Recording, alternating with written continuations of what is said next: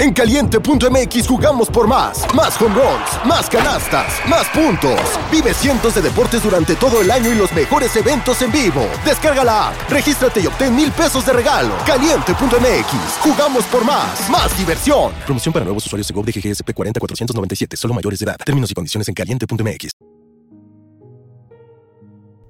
Hola, temporistas. Buenas noches y bienvenidos nuevamente a Historias de Terror antes de dormir. Espero que todos ustedes se encuentren bien. El día de hoy les traigo la tercera parte de historias aterradoras contadas por un guardabosques. Espero que lo disfruten. Si es así, síganme en Instagram para seguirles trayendo más contenido de terror todas las semanas, ya que esto me anima a seguir trayendo más historias, debido a que a veces hay problemas de universidad, tareas y otros asuntos personales, así que muestren su apoyo, por favor. Sin más que decir, comenzamos con esta historia de terror.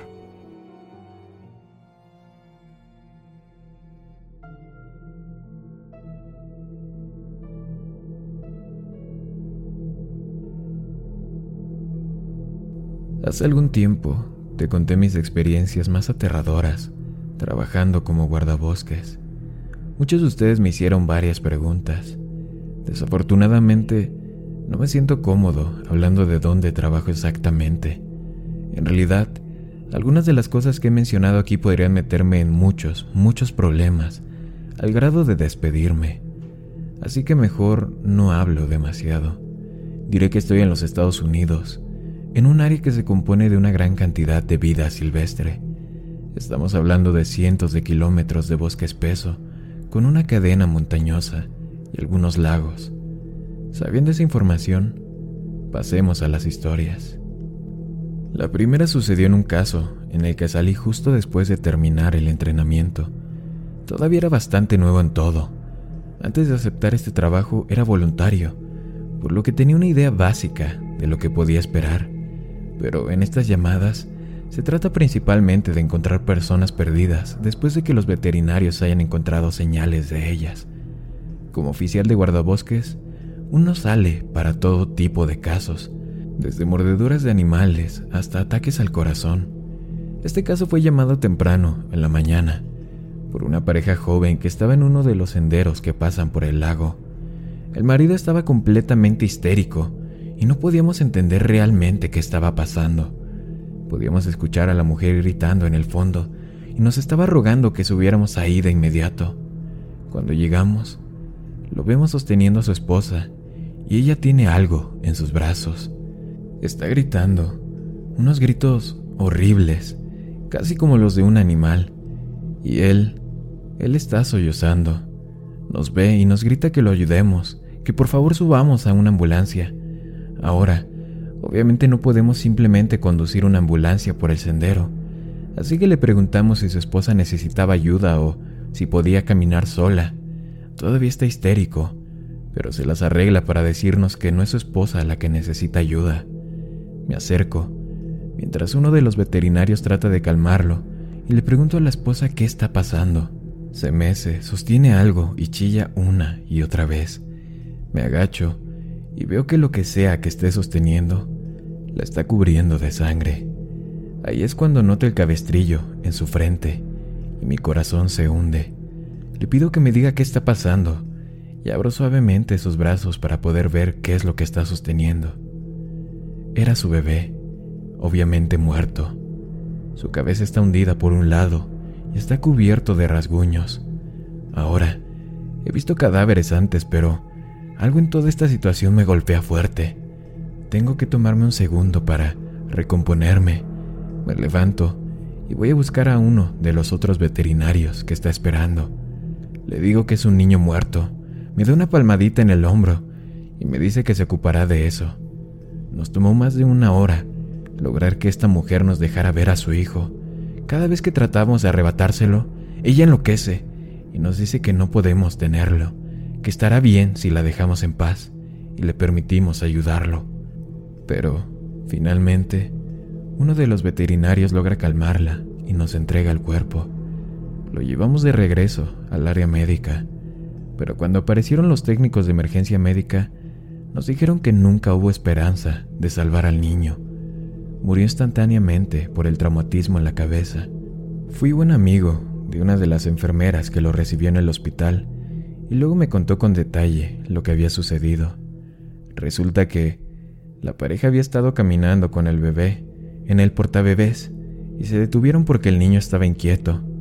El papá toma al niño y lo sostiene, mirando hacia este pequeño barranco junto al camino. La mamá se acerca a él, pero termina pisando un trozo de tierra suelta y se tropieza. Ella cae sobre el padre, que deja caer al niño, que termina cayendo unos seis metros, por este pequeño barranco sobre las rocas del fondo. El papá bajó y recuperó inmediatamente al niño, pero se había caído justo sobre la cabeza y estaba muerto cuando llegó ahí. El bebé solo tenía unos 15 meses. Fue un accidente totalmente anormal una serie de eventos que se fusionaron en el peor resultado posible, probablemente una de las llamadas más terribles que he recibido. Honestamente no sé cómo olvidé contar esta historia antes, pero es con mucho lo más aterrador que me ha pasado. Supongo que tal vez he tratado de olvidarlo durante tanto tiempo que simplemente no me vino a la mente de inmediato. Como alguien que pasa literalmente todo su tiempo en el bosque, Nunca quise dejarme asustar por estar solo o en medio de la nada. Es por eso que, cuando tienes experiencias como esta, tiendes a olvidarte de ellas y seguir adelante. Esto es, hasta la fecha, lo único que me ha hecho considerar seriamente si este trabajo es el adecuado para mí. No me gusta mucho hablar de eso, pero haré lo mejor que pueda para recordarlo todo. Según entiendo, esto tuvo lugar justo al final de la primavera. Era una típica llamada de niño perdido. Una niña de cuatro años se había alejado del campamento de su familia y había estado desaparecida durante aproximadamente dos horas. Sus padres estaban completamente abatidos y nos dijeron lo que hacen la mayoría de los padres. Mi hija nunca se alejaría, es muy buena para permanecer cerca, nunca antes había hecho algo así. Les aseguramos a los padres que, Haríamos todo lo posible para encontrarla y nos dispersamos en una formación de búsqueda estándar. Estaba asociado con uno de mis buenos amigos estábamos conversando casualmente mientras caminábamos. Lo sé, lo sé, suena insensible, pero te vuelves insensible cuando has hecho esto el tiempo suficiente. Se convierte en la norma y creo que hasta cierto punto tienes que aprender a insensibilizarte para trabajar en este lugar. Buscamos durante unas buenas dos horas yendo mucho más allá de donde pensamos que estaría, y salimos de un pequeño valle, cuando algo nos hace detenernos a los dos al unísono. Nos congelamos y nos miramos, y hay casi una sensación como si un avión se despresurizara. Mis oídos se tapan y tengo una extraña sensación de haber caído unos tres metros. Empiezo a preguntarle a mi amigo si sintió eso, pero antes de que pueda, escuchamos el sonido más fuerte que he escuchado en mi vida. Es casi como un tren de carga, que pasa directamente junto a nosotros, pero viene de todas las direcciones a la vez, incluso por encima y por debajo de nosotros. Me grita algo, pero pero no puedo escucharlo con este rugido ensordecedor. Comprensiblemente asustados, miramos a nuestro alrededor, tratando de encontrar la fuente del sonido, pero ninguno de los dos ve nada. Por supuesto, mi primer pensamiento es un deslizamiento de tierra, pero no estamos cerca de ningún acantilado e incluso si lo estuviéramos, ya nos habría golpeado. El sonido sigue y sigue, y tratamos de gritarnos el uno al otro, pero incluso estando juntos no podemos escuchar nada más que este sonido. Luego, tan repentinamente como comienza, se detiene, como si alguien accionara un interruptor y lo apagara. Nos quedamos ahí por un segundo, perfectamente inmóviles, y lentamente regresaron los sonidos normales del bosque. Me preguntó qué diablos acababa de pasar, pero me encogí de hombros y nos quedamos ahí, mirándonos por un minuto. Me pongo en la radio y pregunto si alguien más acaba de escuchar el jodido fin del mundo, pero nadie más lo escuchó, a pesar de que todos estamos a una distancia de gritos, los unos de los otros. Mi amigo y yo simplemente nos quedamos impactados y seguimos adelante. Aproximadamente una hora más tarde, todos revisamos las radios y nadie encontró a la niña. La mayoría de las veces No la buscamos cuando oscurece, pero cuando no tenemos ninguna otra pista sobre ella, algunos de nosotros decidimos seguir, incluyéndome a mí y a mi amigo. Nos mantenemos juntos y llamamos a la niña cada pocos minutos. En este punto, espero más allá de toda esperanza que la encontremos, porque, aunque puede que no me gusten los niños, la idea de que estén solos en la oscuridad es horrible. El bosque puede intimidar a cualquiera, y por la noche, bueno, es una bestia completamente diferente, pero no vemos ninguna señal de ella, ni recibimos ninguna respuesta. Y alrededor de la medianoche, decidimos dar la vuelta y regresar al punto de encuentro. Estamos a mitad de camino cuando mi amigo se detiene un momento y hace brillar su luz a la derecha de nosotros. Había una caída muerta muy espesa o un grupo de árboles muertos. Le pregunto si ha escuchado una respuesta, pero él solo me dice que me calle un segundo y escuche. Lo hago, y en la distancia puedo escuchar lo que suena como un niño llorando. Ambos llamamos a la niña por su nombre y queríamos escuchar cualquier tipo de respuesta, pero es solo este jodido llanto, realmente débil. Nos dirigimos en la dirección de este callejón sin salida y lo rodeamos. Llamamos su nombre una y otra vez. A medida que nos acercamos al llanto, empezamos a tener una sensación extraña en el estómago y le digo a mi amigo que algo no está bien. Me dice que siente lo mismo, pero no podemos averiguar qué es. Nos detenemos donde estamos y volvemos a llamar a la niña. Al mismo tiempo, ambos nos damos cuenta. El llanto está en bucle. Es el mismo sollozo, luego un gemido, luego un hipo silencioso, repetido una y otra vez. Es exactamente lo mismo cada vez. Y sin decir una palabra más, ambos salimos corriendo. Es la única vez que perdí la compostura de esa manera, pero algo en eso estaba increíblemente mal y ninguno de nosotros quería quedarse ahí afuera nunca más. Cuando volvimos a la cita, preguntamos si alguien más había escuchado algo extraño, pero nadie más sabía de qué estábamos hablando. Sé que suena algo anticlimático, pero esa llamada me jodió durante mucho tiempo. En cuanto a la niña, nunca encontramos rastro de ella. Estamos atentos a ella y a todas las demás personas que nunca hemos encontrado, pero, francamente, Dudo que alguna vez encontremos algo. De las llamadas de personas desaparecidas que he realizado, solo un puñado ha resultado en una desaparición completa, lo que significa que no hay rastro de la persona ni se ha encontrado algún cuerpo. Pero a veces, encontrar un cuerpo solo genera más preguntas que respuestas. Estos son algunos de los cuerpos que hemos encontrado y que se han vuelto infames en nuestro equipo un adolescente cuyos restos fueron recuperados casi un año después de su desaparición.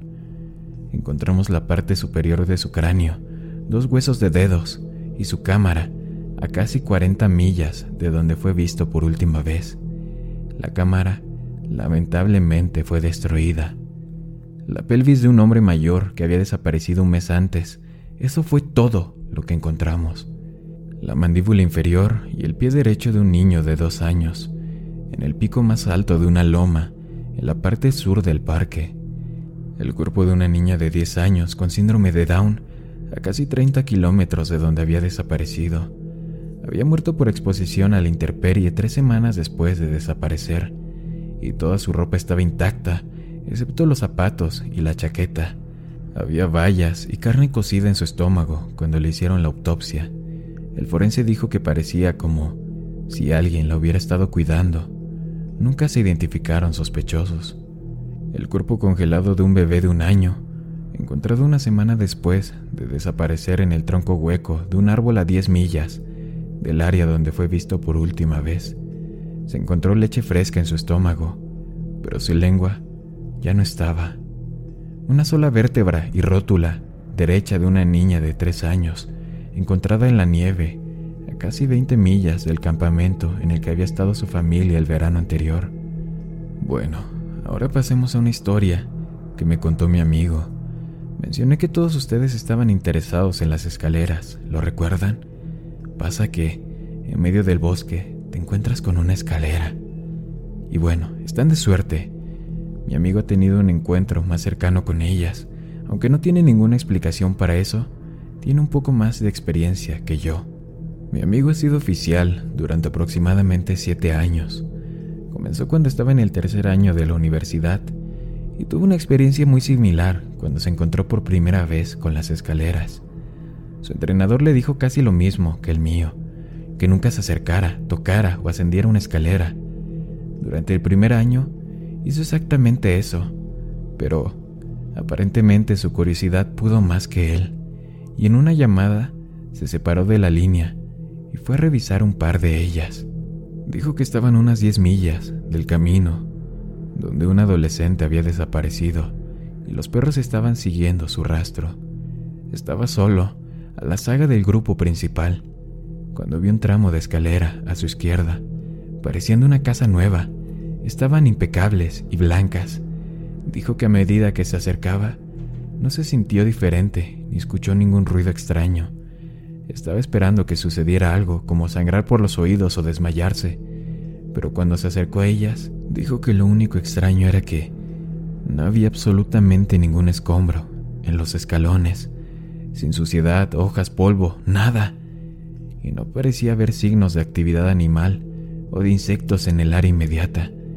Lo que le pareció extraño era como si toda la naturaleza las estuviera evitando y más como si simplemente estuvieran en una parte relativamente árida del bosque. Tocó las escaleras y no sintió nada, excepto esa especie de sensación pegajosa que se obtiene con una alfombra nueva. Asegurándose de que su radio estuviera encendida, subió lentamente las escaleras. Dijo que era aterrador, porque, por la forma en la que los habían estigmatizado, no estaba seguro de lo que le iba a pasar bromeó diciendo que la mitad de él estaba a punto de ser teletransportado a alguna otra dimensión y la otra mitad estaba esperando que un ovni descendiera en picada. Pero llegó a la cima con nada y se quedó ahí mirando a su alrededor. Dijo que cuanto más tiempo permanecía en el escalón superior, más sentía que estaba haciendo algo muy, pero muy mal.